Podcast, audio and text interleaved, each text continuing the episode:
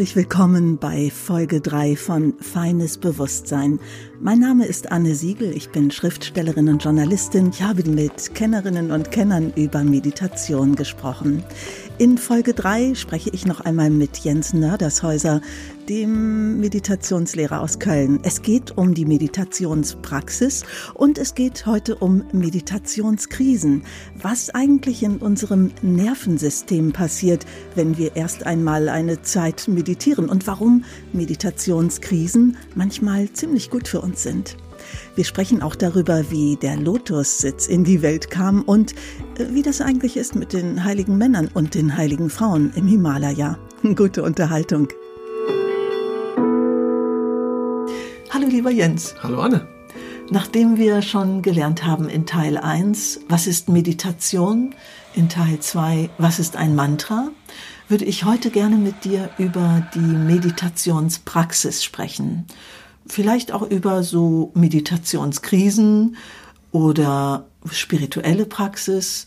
Ich wäre fast geneigt gewesen zu sagen, wir sprechen über Mantra-Meditation, aber das ist nicht Mantra-Meditation.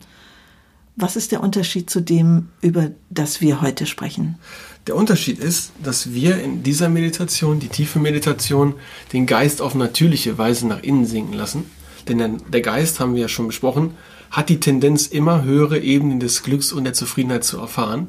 Und deshalb lassen wir den Geist nach innen sinken und wir machen keine rhythmische Wiederholung von Mantren. Wir singen die Mantren nicht laut, wie man das vielleicht beim Chanten kennt. Das ist auch eine feine Sache, kann man auch machen. Ist sehr schön, auch in der Gruppe das mit anderen zu machen. Aber unsere Technik besteht darin, dass wir den Geist erlauben, auf natürliche Weise in die Stille zu gehen. Wir sprechen über eine Meditationstechnik, die im Westen auch sehr lange bekannt war als transzendentale Meditation, die aber 4000 Jahre alt ist und zwischendurch mal diesen Namen hatte, die du tiefe Meditation nennst.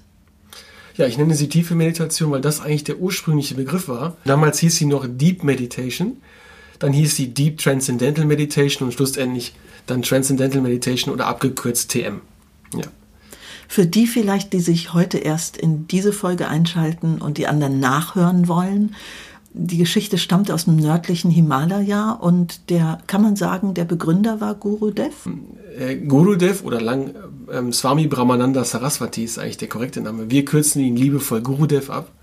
Ähm, ist der letzte in der, dieser Tradition der Meister. Das muss man sagen. Ne? Also diese Tradition besteht aus überwiegend Philosophen, und der Gurudev ist der letzte davon. Und der bekannteste Schüler von ihm ist der Maharishi Mahesh Yogi oder wie ich ihn gerne nenne, Mahesh. Ja, so wie er in den USA ja, ja auch genau. genannt wird. genau. Und ein bisschen äh, merke ich gerade innerlich, tanzt gerade wütend die Feministin, die schreien will, was, alles Kerle? äh, sagt natürlich die Frau, die auch die Ehrwürdige geschrieben hat über die weibliche Tradition im ja. tibetischen Buddhismus, ja. die heute erst wiederentdeckt wird.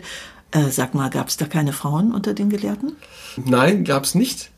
Das wird ja wahrscheinlich einen kulturellen Hintergrund haben, aber ich bin da eigentlich äh, sehr universell eingestellt, weil letzten Endes vertrete ich äh, den Gedanken der Einheit und da spielt das Geschlecht für mich eine eher sekundäre Rolle, weil, glaube ich, für uns alle ist wichtig, dass wir einfach diese Anbindung an diese Stille und an diesen Frieden haben, als Frau, als Mann, auch als Kinder. Meditieren, beginnen auch schon zu meditieren ich denke, äh, das ist das Entscheidende. Und alle, die jetzt denken, ich sitze hier so einem Kerl in Holzkette oder mit Holzkette und Maler gegenüber, du siehst relativ normal aus, äh, trägst einen Hoodie äh, und es ist keine Religionsrichtung, über die wir hier heute sprechen. Und, und übrigens, finde ich, deine Antwort finde ich übrigens phänomenal, äh, denn ich habe tatsächlich, als ich die Ehrwürdige geschrieben habe über Kelsang Wangmo, die erste Gelehrte im tibetischen Buddhismus, die erste weibliche Gelehrte. Die Nonnen hatten ein paar echt krasse paar hundert Jahre. Da ist tatsächlich auch die Geschichte, also seine Heiligkeit der Dalai Lama, komplett andere Richtung jetzt als das, worüber wir eigentlich sprechen. Der Dalai Lama hat schon vor 40 Jahren heimlich angefangen, feministisch zu agieren. Mhm.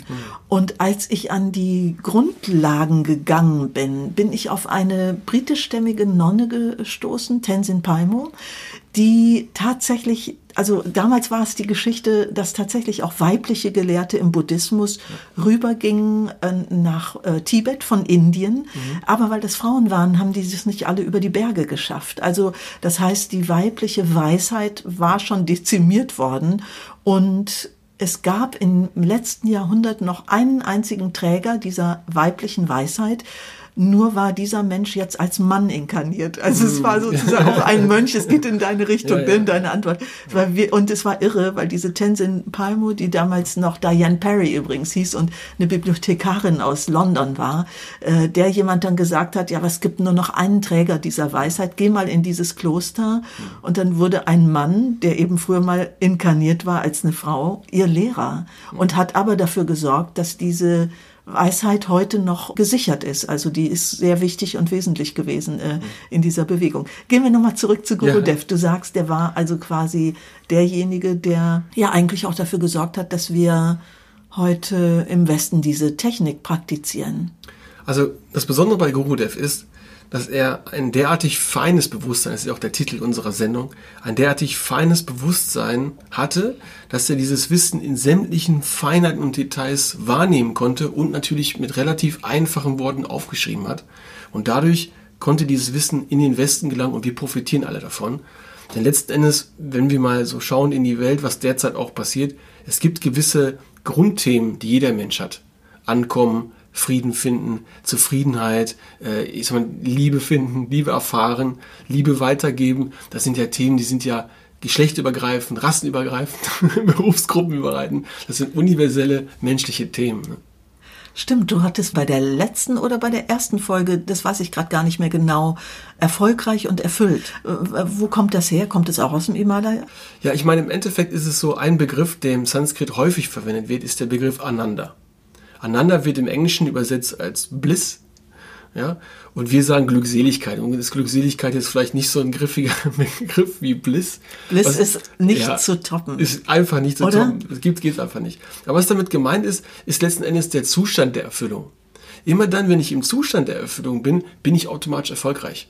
Wissen wir ja selber. Wenn ich von etwas sehr viel habe oder etwas sehr gut kann, dann gebe ich auch gerne, weil ich nie das Gefühl habe, ich verliere etwas. Ja? Stimmt, weil ja, weil weil ich darin so erfüllt bin und nicht ja. das Gefühl habe, ja klar, alles was mir leicht fällt, darin bin ich gut, oder? Ja. Es gibt so diese schöne Geschichte, ähm, indische Philosophie ist das. Da ist ein, ein Königssohn und der möchte Erfüllung kennenlernen, aneinander, was das ist. Und der hat ja sehr viel Geld, hat seinen reichen Vater im, im Hintergrund.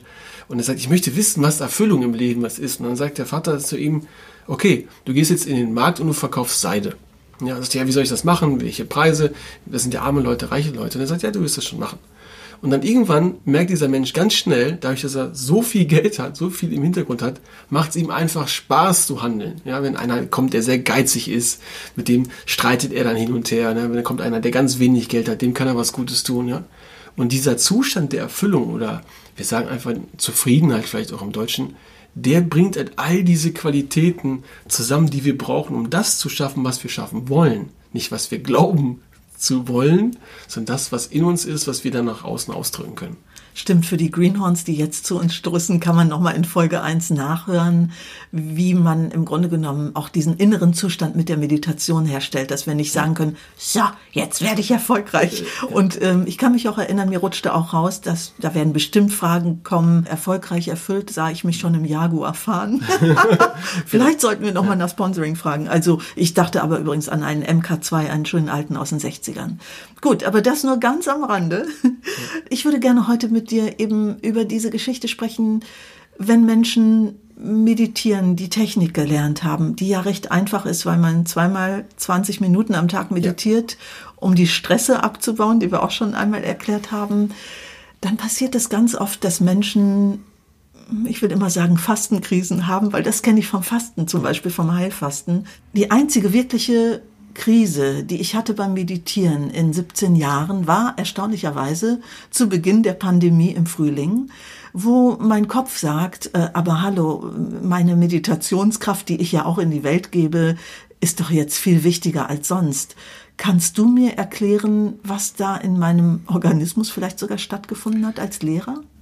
Also es ist ja so, jede Krise hat ja einen Sinn und einen Zweck. Ja, jede Krise hat einen Anfang, baut sich bis zum sagen wir, so einem Krisenhöhepunkt auf und klingt dann relativ schnell ab. Ja.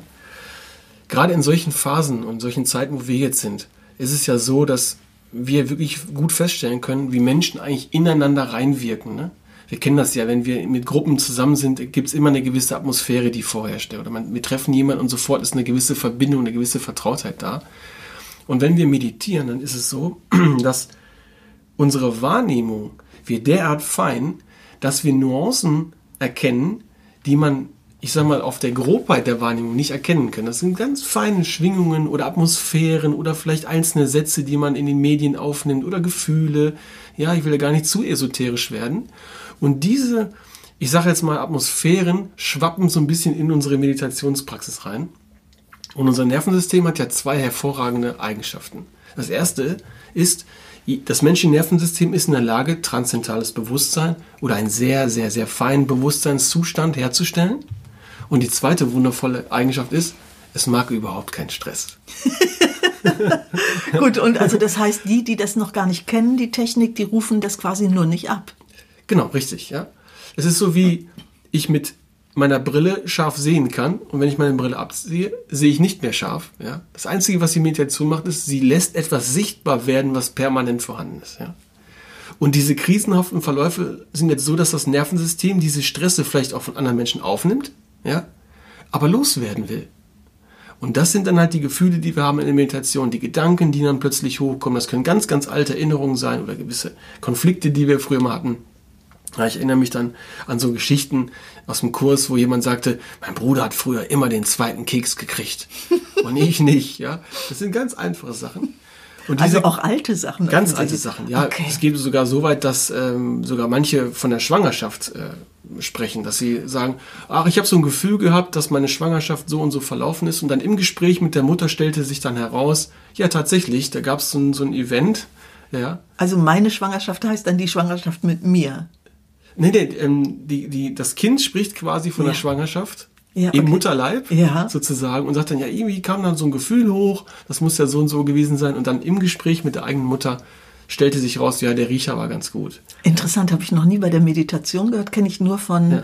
Atemtherapie, dass man da ja nochmal so Geburtsvorgänge eben auch nochmal heraufbeschwört mit Groffatmen, solche Geschichten, genau. ne? da kommst du dahin, ja. Und eben diese Krise. Also Traumatabewältigung ja. ist das dann an der Stelle, genau, ne? Genau. Okay. Mhm. Ähm, und dieses nach innen sinken des Geistes transzendieren bringt alles das nach oben und also mein Sichtbare, was uns beschäftigt, ja.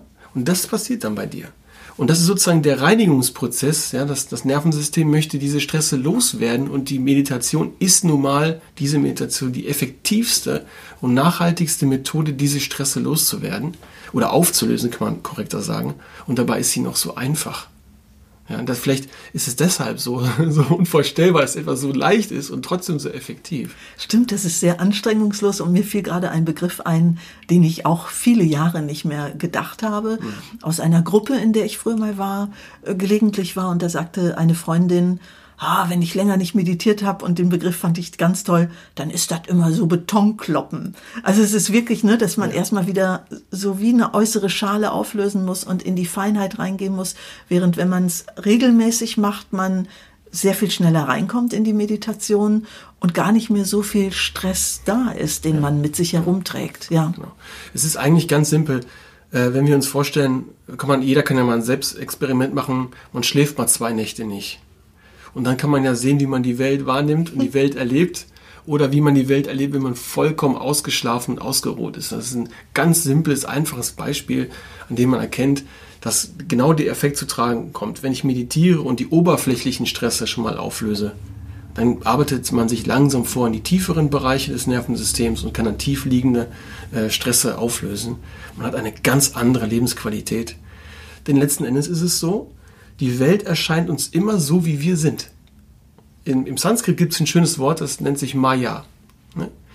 Und das wird oft übersetzt als Illusion. Die Buddhisten sagen, die Welt ist Illusion. Aber Maya kann man ganz simpel übersetzen mit appears to be.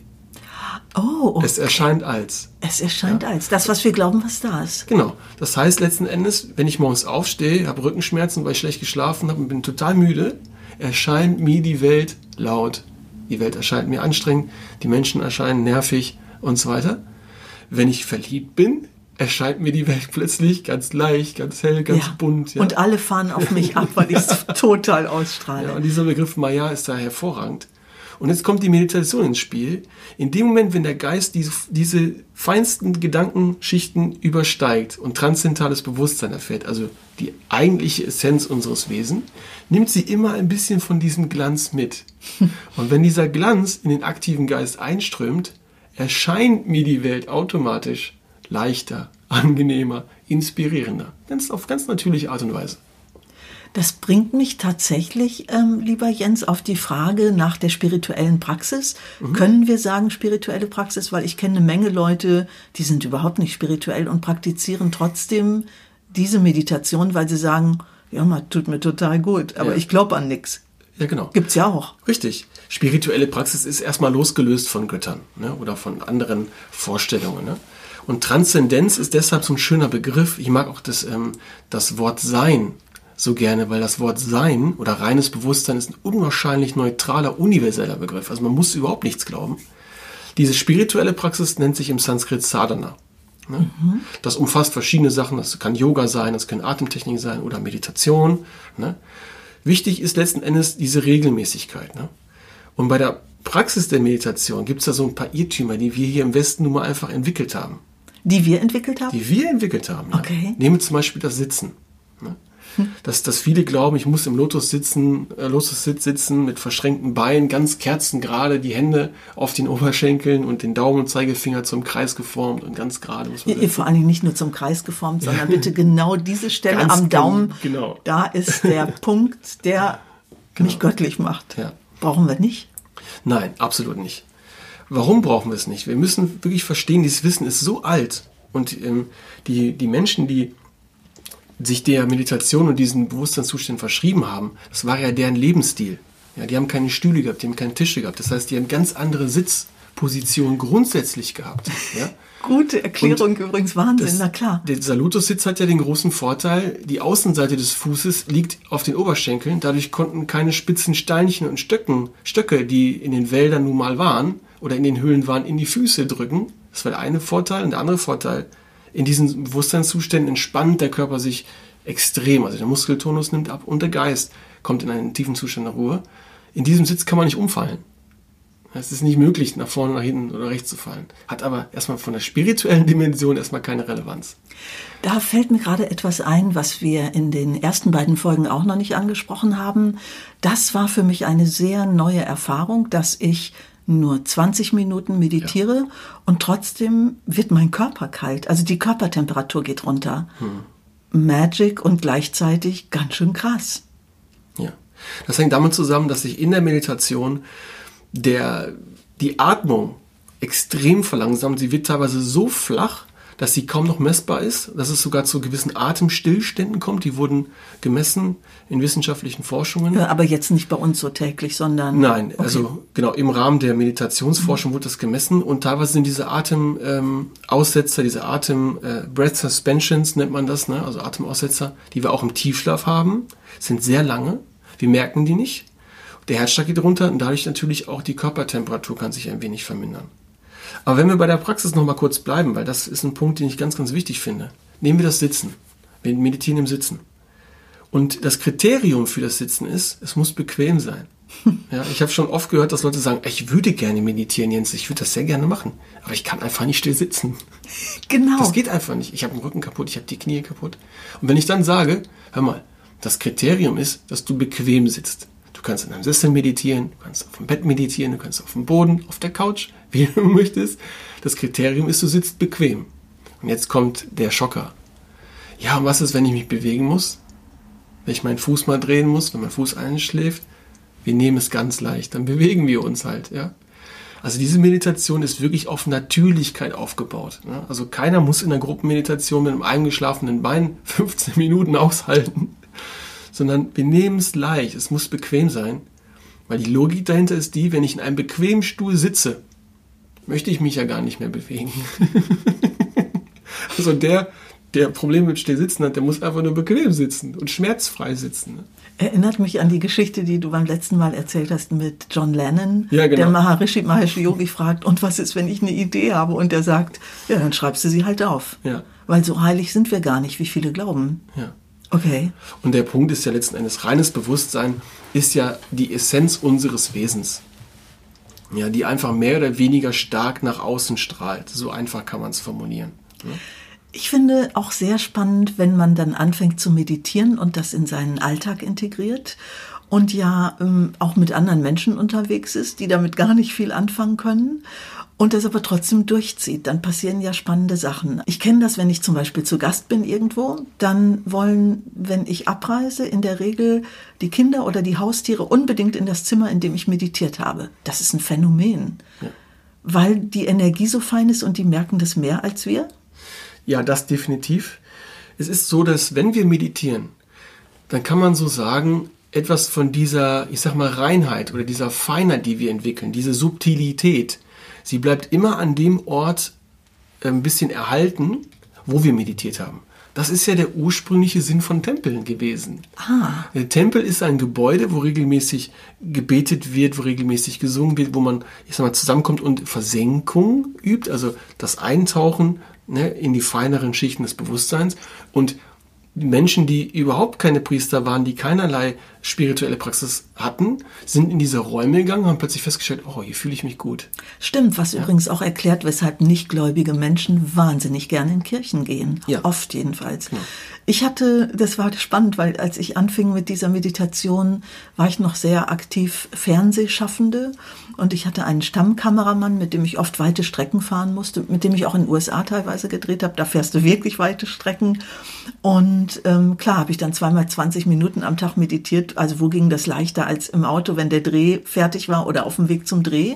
Und der war so ziemlich der unspirituellste Mensch, der mir je begegnet ist. Und der sagte nach einer Weile, äh, Anne, du hast heute noch gar nicht meditiert. Und ich so, ja, aber du findest es doch eh komisch. Und er sagte so, ja, aber mir geht's danach auch immer besser. Mach mal. Ach. Ja, das fand ich irre. Und dann habe ich noch eine Gegengeschichte aus Island mit einer sehr engen Freundin aus Island, mit der ich auch weit in den Norden fahren musste. Die fand, ey, was machst du denn da für mhm. bekloppte Sachen? Also, das geht ja gar nicht. Und dann habe ich meditiert und machte die Augen auf kurz vor Husavik, wo so Lavafelder in der Landschaft waren. Und dann sagte sie, also, und die hat mich wirklich regelrecht beschimpft, weil sie fand, das ist auch, glaube ich, etwas, was sie nicht begreifen konnte. Also, das war ein, das war auch eine Seite an mir, die ihr, glaube ich, total fremd war, obwohl sie mich so gut kennt. Ich mache jedenfalls die Augen wieder auf und sage nach 20 Minuten, alles klar, ich bin wieder da. Und sie so, ach guck mal da drüben übrigens, da sind Elfenfelder. Und ich so, sag mal, spinnst du? Du erzählst, meine Meditation ist bekloppt und du zeigst mir Elfenfelder, dass da Elfen wohnen. Wie geht das denn? Ja. Ich hatte auch eine ähnliche lustige Situation. Ich arbeite in einer Schule und in der zweiten Pause meditiere ich.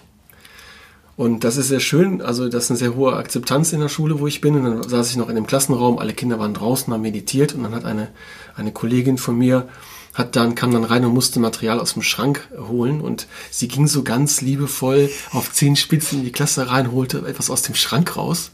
Und ich hatte so kurz die Augen aufgemacht, um zu gucken. Und hat sie gesagt, ja, ich wollte dich nicht stören. Und dann habe ich gesagt, ich meditiere nur. Und hat sie noch ganz süß darauf geantwortet, das tut manchmal auch ganz gut. Ja, also die Menschen haben da eigentlich eine, für eine Akzeptanz, wenn man es, glaube ich, nicht zu esoterisch und zu, ich sag mal, mystisch beschreibt. Also ja, genau. Das, also viele glauben ja dann auch, es wäre so wahnsinnig heilig. Ich kenne das übrigens auch. Wir sitzen hier gerade in meiner Wohnung und hier gibt es zwei Etagen und ich meditiere normalerweise eine Etage höher. Und wenn ich Gäste habe und die sind hier, dann sage ich manchmal, bitte könnt ihr atmen, wenn ich meditiere, dieses Luft anhalten und wir dürfen sie jetzt nicht stören. Das ist fürchterlich. Dann kommst du auch gar nicht erst rein in die Meditation, weil du hörst förmlich, wie die anderen so, so die Luft anhalten. Dabei ist es im Fluss. Also man will den Fluss ja eigentlich haben. Und ich glaube, das ist auch einer der größten Verdienste von Gurudev und Mahesh, dass diese äh, erst einmal diese Mystik so ein bisschen davon weggenommen haben. Dieses, es ist was ganz Besonderes, was ganz Elitäres, sondern diese Form der Meditation ist derart natürlich, dass wir wirklich mit mit allem Recht und äh, sagen können, das ist eine der ursprünglichsten, natürlichsten Meditationsformen, die die Menschheit kennt. So groß kann man es einfach auch mal, auch mal sagen.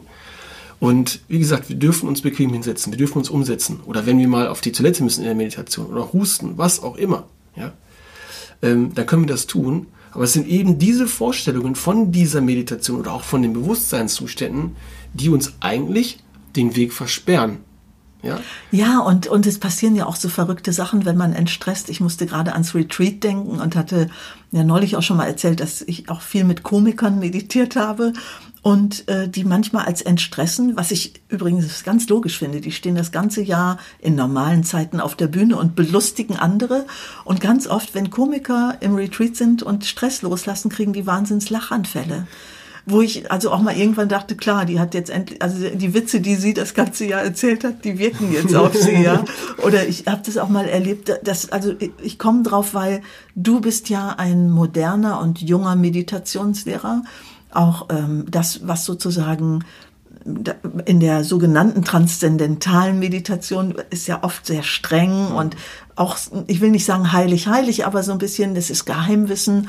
Und du vertrittst mit vielen freien Meditationslehrern ja auch diese Richtung, dass es fließen darf, dass du ja vor allen Dingen auch ein großes Wissen hast. Ich musste an eine Meditation denken, das war eine Gruppenmeditation, was wir vielleicht sagen müssen, was man gar nicht machen muss. Man kann alleine und meditiert in der Regel alleine, aber man kann natürlich in der Gruppe meditieren. Ich war zum Jahreswechsel im Meditationszentrum und dann saßen wir da und zwar Michai Lendra, um den es bald hier auch nochmal geht, war auch dort und dann bekam eine Freundin von mir einen solch schlimmen Lachanfall beim Meditieren, dass wir alle nur noch lachen mussten. Und es saß eine ältere Dame, die schon, glaube ich, 50 Jahre meditierte, saß da drin. Die hat keinen, also hat sich überhaupt nicht bewegt. Und dann sagte sie irgendwann mitten in den Lachanfall hinein, also früher hätte sowas hier nicht gegeben und damit war es vorbei. Also damit war wirklich der Lach, genau, selbst du lachst schon bei dieser Vorstellung. Die hat sich später auch entschuldigt und hat gesagt, sie hat sich, sie hat ja quasi 50 Jahre mit zusammengekniffenem Pobacken dort gesessen, weil sie es allen recht machen wollte und für die war das Befreiung pur. Ja. Und darum geht's ja letzten Endes, wenn wir ehrlich sind. Und übrigens ja auch diesen alten indischen Meister, der eben nicht so wie Ja. du im Hoodie dort sitzt und Genau. so alt ist er auch noch nicht, aber der dann ja wirklich in seiner indischen Kleidung da sitzt und auch ein Wahnsinnswissen ja hat. Also das hat ihr, glaube ich, noch mehr äh, eine andere Form von Respekt gegeben. Das fand ich auch spannend. Ich möchte mal den Begriff aufgreifen, den du gerade genannt hast. Den finde ich so wunderbar. Befreiung. Ja, ich möchte mal so anfangen. Mit welchen Menschen sind wir am liebsten und am längsten zusammen? Das sind die Menschen, wo wir einfach so sein können, wie wir sind. Ganz frei, ja. Und wenn wir so sein können, wie wir sind, wir können so reden, wie wir sind, wir können uns bewegen, wie wir sind, wir sind ganz frei, dann ist dieses Zusammenleben immer reibungslos, ja, und es ist immer leicht und es ist immer inspirierend, ne? Und da, das ist ja eine der Auswirkungen der Meditation, dass wir innerlich so frei sind, dass wir das ausdrücken können, was in uns ist. Und wenn das halt zehn Minuten Lachen ist, dann ist es zehn Minuten Lachen, aber natürlich auch, das ist auch so eine Sache, ein Wutausbruch, mal so ein richtig gepflegter Wutausbruch gehört genauso dazu, ja. Nur Äh, du meinst jetzt auch in der Meditation? ja, natürlich. Das habe ich übrigens noch nie mitgekriegt. Gibt es Leute, die kriegen Wutausbrüche? Ja, ja. Bei mir war ja, Ja, die Wut verschwunden, wie wir inzwischen wissen, mit der das- Meditation. ja, ja. Okay, das heißt, die meditieren und beim Meditieren kriegen sie einen Wutanfall. Das kann durchaus mal passieren. Okay, das haben mir, allerdings fällt mir gerade ein, das haben mir neulich mal Freundinnen erzählt, dass sie das in einem Retreat erlebt haben, dass jemand vorher einen Wutanfall hatte und die ist mit einmal umgekippt während der Meditation. Das hatte ich auch noch nie gehört. Also dieser, man muss sich ja so vorstellen, dieser Das klingt aber gefährlich, wenn ich das mal kurz ein... Nein, Na, okay. gefährlich ist das nicht. Warum ist es nicht gefährlich? Der Körper hat das, dieses, diesen wundervollen Mechanismus, ähm, das auszudrücken, den Stress loszuwerden. Wenn wir im Berufsleben zum Beispiel sind, es passiert etwas, was uns nicht gefällt, was uns frustriert.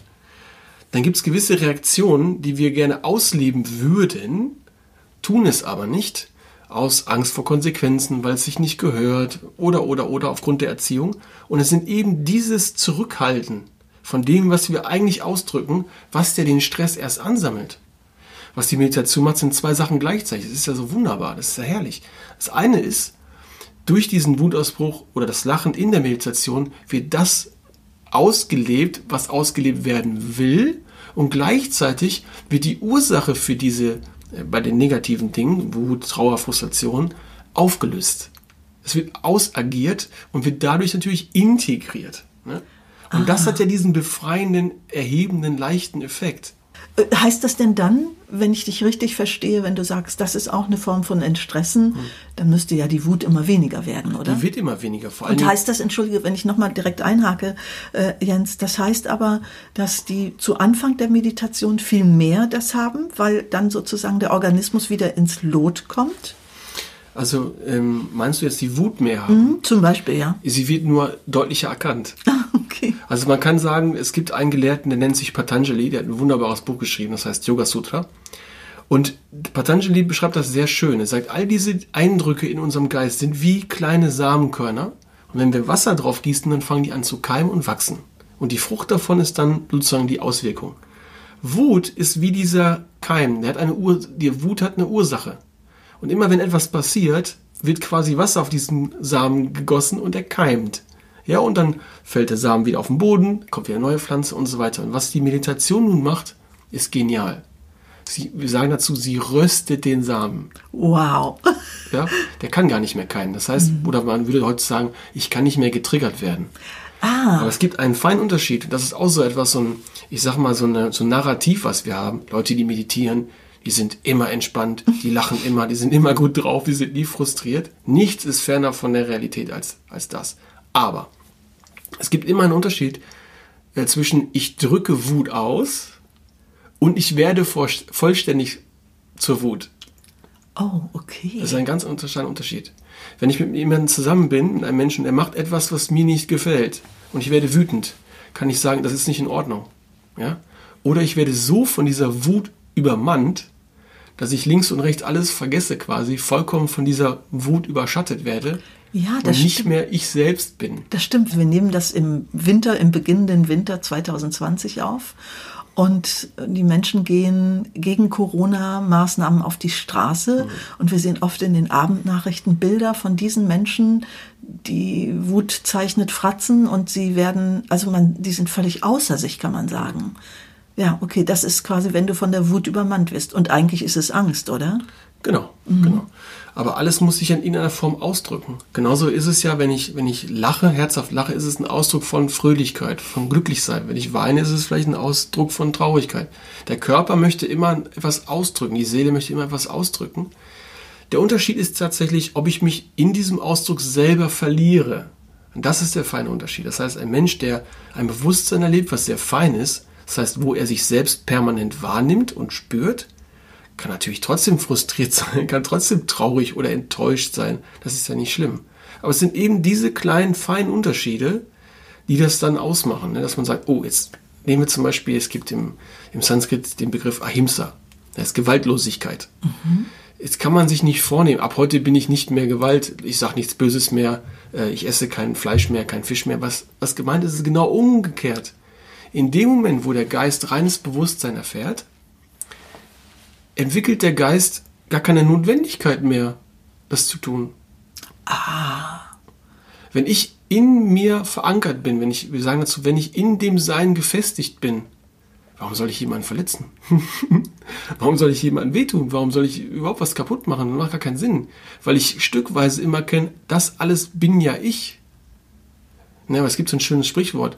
Empathie bedeutet, stell dir vor, du bist auch der andere. Ja, genau. Und wenn ich erkenne, dass du und ich letzten Endes auf einer Ebene eins sind, warum soll ich jemanden verletzen? Ja, ja sehr schönes Beispiel ist auch diese dieser komische Trugschluss im Westen, missgünstig zu sein und ja. zu glauben, wenn es dem anderen schlecht geht, geht es mhm. mir besser. Völliger Quatsch. Also, wenn es dem anderen gut geht, geht es mir noch besser, kann man wahrscheinlich eher sagen. Ne? Die, die Praxis, die, die Meditationspraxis in dem Fall, wie du schon sagst, ist diese Wertigkeit, besser, schlechter, wir müssen immer sehen, die, die transzendentale Meditation oder die TM oder die tiefe Meditation, wie ich sie bezeichne, sie bringt Ost und West zusammen. Es ist eine Verschmelzung von beiden Richtungen. Ja? Der Westen möchte ja auch gerne so ein Stufenmodell haben. Ich beginne zu meditieren, dann habe ich in einem Jahr das erreicht, in zwei Jahren habe ich das erreicht, dann habe ich das und dann irgendwann bin ich dann heilig und schwebe nur noch zur Arbeit und irgendwann und so weiter. Dann brauche ich den Scheiß hier genau, nicht. Und weil, weil wir so alle so leistungsorientiert ja. sind, meinst du? Genau. Mhm. Und daher kommt es auch diese ständige Vergleich. Ne? Ist er weiter in der Meditation oder nicht weiter? Geht es ihm besser? Geht es mir besser? Geht es schlechter? Aber eigentlich, wenn wir es ganz genau erkennen, die Details und die Feinheiten erkennen, ist es so, dass wir von ein und derselben Sache immer feinere Nuancen und Schichten erleben, die letzten Endes unsere eigene Essenz ist, mhm. die wir ausdrücken. Ja, aber unsere Kultur bringt natürlich ihr Übriges mit. Ich habe eine digitale Meditationsuhr und habe gerade gesehen, 148.000 Stunden meditiert, fühlt sich super an. Ja. Also, und ich krieg immer, ich krieg jetzt sogar neuerdings bei meinem digitalen Tagebuch ein drei Tage in Folgefähnchen, wo ich sage, wo kann ich das ausstellen? Das will ich nicht. Also, natürlich sind wir umgeben von, auch selbst wenn es um annäherungsweise spirituelle Dinge geht, ne, so solchen Geschichten. Es geht mit dem Sport weiter. Wir haben eine Sport-App, wenn wir ins Studio gehen mhm. und da steht dann, Sie sind ein sehr aktiver Mensch oder du liegst mal zwei Tage auf dem Sofa, willst dich erholen, Sie, Ihre Aktivität schwindet, was ist los? Mhm. Ich sag's mal so, das alles kann man machen, wenn es nicht zu einer Bedingung wird. Mhm. Wenn es nicht zu einem neuen Stressor wird, wenn man sagt, oh, jetzt möchte ich aber unbedingt die 176.000 Meditationsstunden voll machen, ja. Ist, ich, die, die, auch da ist eigentlich eine gute, guter roter Faden ist, wenn es mich inspiriert, wenn es mein Glück vermehrt, machen, ja. Wenn es mir Freude bringt, machen. In dem Moment, wo es aber eine Bedingung wird, kommt eine Spannung rein. Weil alles, was wir versuchen, führt letzten Endes zu Ermüdung. Mhm. Das ist ein ganz natürliches Prinzip. Wenn wir eine Aktivität haben und die ist ganz stark, ermüden wir sehr schnell. Aber jede Aktivität, die minimal ist, führt dann halt später zur Ermüdung. Aber wo Aktivität ist, ist Ruhenotwendigkeit notwendig. Und die Meditation bringt ein Verhältnis zwischen Aktivität und Ruhe. Ja?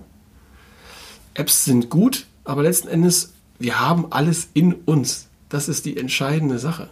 Ja, und letztlich ist dann auch wieder wichtig, dass man eine orale Weitergabe, also einen Lehrer hat, der einen anleitet. Ne? Ja. Von der App kann ich nicht wirklich meditieren lernen, oder? Oder ich lerne andere Formen und nenne es Meditation. Mm, ich sag mal so, dieser Prozess ist derart subtil und fein. Ähm, da gibt es sehr individuelle Fragen. Mhm. Ja?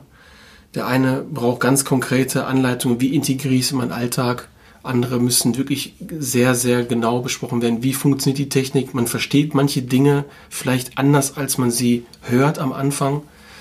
Wenn du das sagst, meinst du damit die Praxis oder tatsächlich das Mantra auf Sanskrit? Ähm, beides. Okay. Beides. Weil es ist so dieser Prozess, ist deshalb, wird er mündlich weitergegeben, damit eben diese Feinheit und auch diese Abgestimmtheit gegeben ist. Ne? Das ist sehr wichtig. Das ist ein gutes Stichwort übrigens. Wie integriere ich das in meinen Alltag? Es gibt tatsächlich Orte, wo man leichter meditieren kann und Orte, wo man weniger leicht meditieren kann. In meinem Leben ist der Ort, wo Meditation immer schwer gefallen ist, in Filmproduktionsfirmen, mhm. wo ich im Schneideraum übrigens auch noch in der Mittagspause sitzen geblieben bin, um zu meditieren, weil das alles extrem anstrengend war. Und dann hast du laute Maschinen, ne, die jaulen so vor sich hin. Und da habe ich festgestellt, dass die Akzeptanz am geringsten war in meinem Umfeld. Das sehr divers ist so. Hm. Also ich bin Schriftstellerin, ich mache Radioreportagen, ich bin viel in mehreren Ländern unterwegs und meditiere eigentlich aus meiner Wahrnehmung überall im Zug, im Flugzeug ja, und you auch, name it, ne? Genau. Aber da ist mir aufgefallen, dass das Umfeld sich schwerer getan hat damit. Hm. Ich denke, am Anfang ist es wichtig, einen Ort zu finden, der eine gewisse Ruhe bietet. Weil wenn man am Anfang in die Stille geht, ist das Bewusstsein noch nicht so vertraut mhm. mit dieser Form der Stille. Es ist eine Stille, ich meine, man muss das ja wirklich nochmal sagen, diese, diese Erholung, diese Tiefe, die wir fahren, die ist doppelt so tief, wie der Tiefschlaf ermöglichen kann. Das muss man sich mal auf der Zunge zergehen, äh, zergehen lassen. Doppelt so tief. Ja? Das ist eine unwahrscheinliche körperliche und geistige tiefe Ruhe. Ja? Und dann bietet es sich an, einen Ort zu haben, der dementsprechend auch geschützt ist. Fenster sind zu, Haustiere sind nicht im Raum, ja. Man wird nicht äh, angesprochen oder angestupst, so meditierst du zufällig gerade, ja? Übrigens darf ich das kurz nochmal ja. da einhaken. Haustiere, das kenne ich auch. Menschen fangen an zu meditieren und die Hunde flippen aus. Hm. Was ist das denn bitte? Das ist so, zum Beispiel Übertragungseffekte. Das ist ja so, wenn man zum Beispiel meditiert und hat einen Partner oder eine Partnerin, ähm, dann überträgt man natürlich auch diese, diese Stresslösung und diese Subtilität und löst dazu sozusagen in seinem Umfeld gleichzeitig Stresse mit. Das ist noch so ein positiver Effekt von Gruppenmeditation. Ähm, ist also wir sprechen dann aber von einem Partner, der nicht meditiert in dem Moment. Genau. Okay. Genau. Ja. Und Tiere nehmen das auch auf. Ich habe das selbst mal erlebt. Ich habe ähm, auf das Haus von einem Freund aufgepasst und die hatten zwei Hasen. und während ich meditiert habe, habe ich die mal frei laufen lassen und die saßen die ganze Meditation unter meinen Stuhl, ganz brav und haben immer so ein bisschen da an meinem Fuß immer so rumgespielt, weil Tiere und auch Kinder diese, dieses Angenehme spüren. Jeder Mensch fühlt sich davon angezogen, genauso wie auch Wertschätzung, authentische Wertschätzung, jeder Mensch positiv empfindet. Das ist ganz einfach. Und diese Stille, die entsteht um einen Menschen, der tief in dieses Bewusstsein eintaucht, der strahlt etwas aus, wovon sich Menschen und besonders Tiere angezogen fühlen.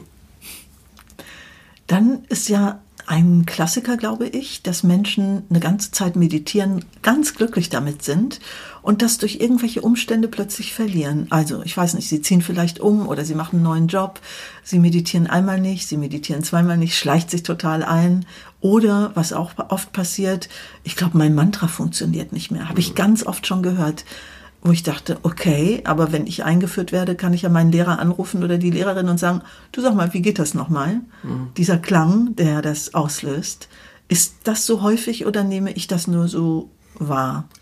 Es kommt durchaus vor, denn es ist immer so eine individuelle Frage, wie sehr ich diesen Prozess verinnerliche. Ja? Aber wir müssen immer verstehen, Leben ist ewige Dynamik. Leben ist dynamisch, es bewegt sich permanent. Ja? Selbst das Wachen ist ein Zustand voller Dynamik, Träumen ist ein Zustand voller Dynamik. Ja? Und wir sind ja auch Menschen, die Dynamik haben wollen. Der moderne Mensch möchte Action, er möchte was erleben. ja? Und wenn sich etwas in unserem Leben grundsätzlich verändert, dann ist die Frage, ob alle Elemente in unserem Leben mitkommen. Ja?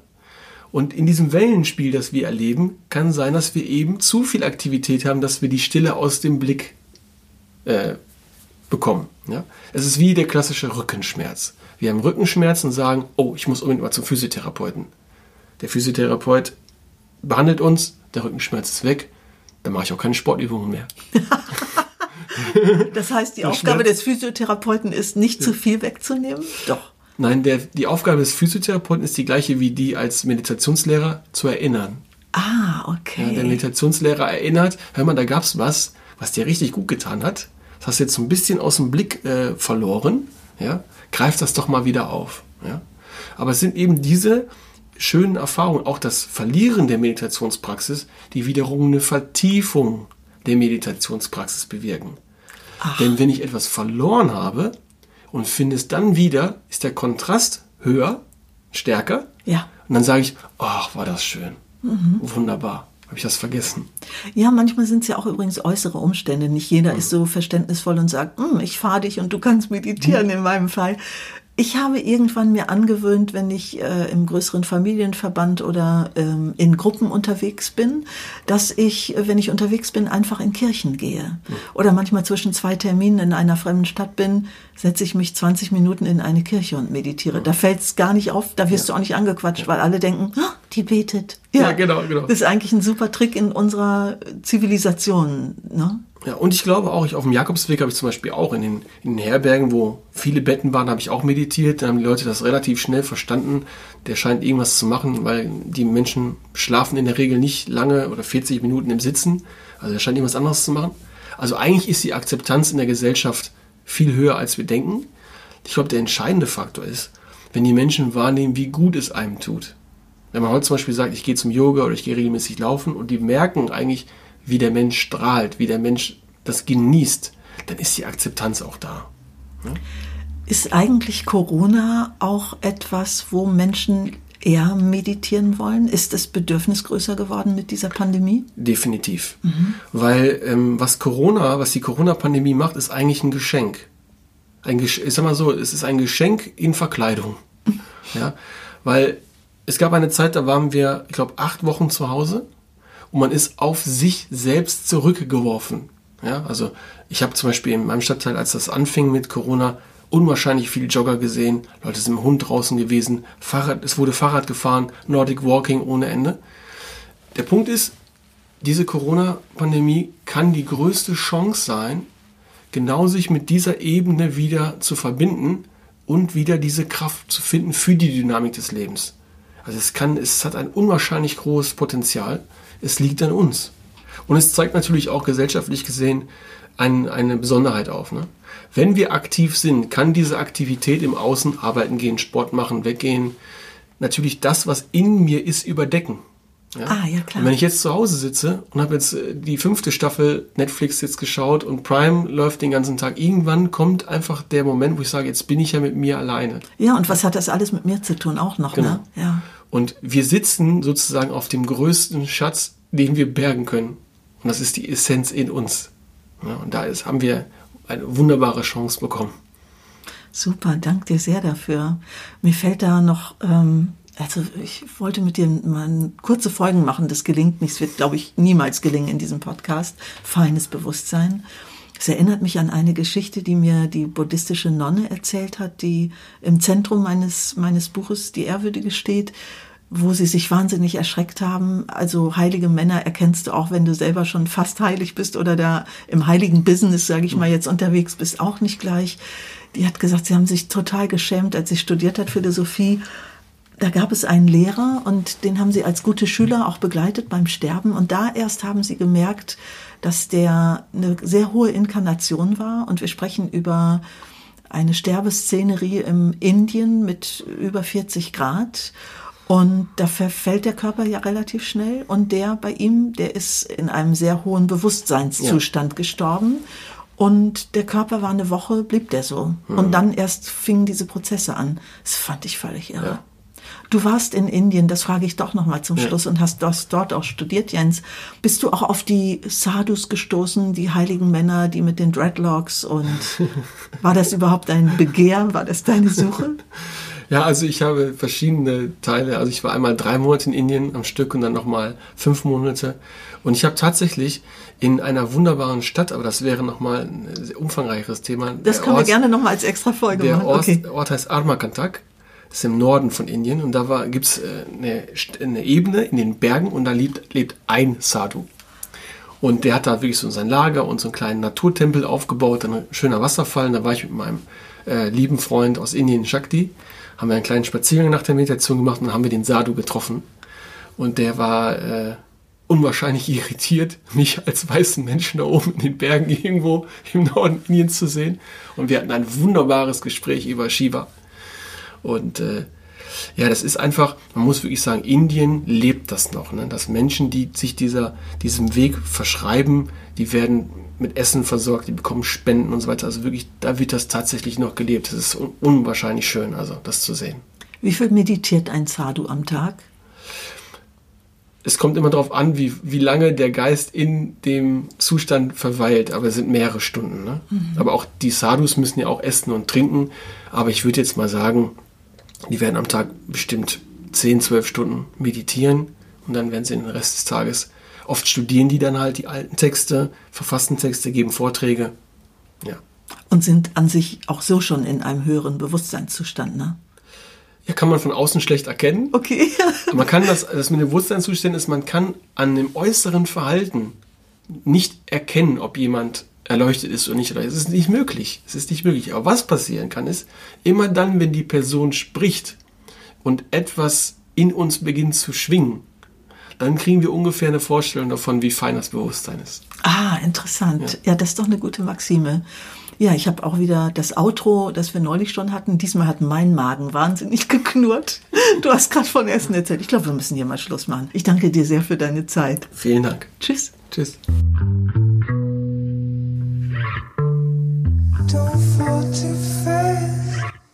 Das war Folge 3 von Feines Bewusstsein, dem Meditationspodcast von Anne Siegel. Ich habe mit Jens Nördershäuser gesprochen, der die Plattform Tiefe Meditation in Köln betreibt. In der nächsten Woche geht es auf Englisch weiter. Dann spreche ich mit Swami Shailendra aus Indien und er erzählt die Geschichte, wie aus einem Quantenphysiker ausgerechnet in Finnland ein Meditationslehrer wurde. In den weiteren Folgen, die immer sonntags auf allen Plattformen für Podcasts erscheinen, die ihr so kennt und abonniert habt, werden wir auch über Buddhismus noch einmal sprechen und ich werde mich auch mit dem Zen befassen. Jetzt erstmal ein schönes Wochenende, einen schönen Sonntag und als kleinen Appetizer, weil es ja in der nächsten Woche auf Englisch mit Swami Shailendra weitergeht, ähm, ein kleiner Ausschnitt von Jennifer Aniston, der amerikanischen Schauspielerin, die ihren Scheidungsstress überwunden hat mit Meditation. Und zwar mit der Technik der vedischen Meditation, über die wir heute sprachen. Ich freue mich auf euch. Habt eine schöne Woche. Bis bald. Tschüss. It's like a kickstart for your day. Mm-hmm. It just centers you and things, your stress levels are just down and you find yourself interacting in the world much easier and better and, um, in, in a calmer way. And there's just a, a peaceful joy that, that sort of comes over. And you can't, I don't know how or why, it's no rhyme or reason. Eine Produktion von This Voice Travels.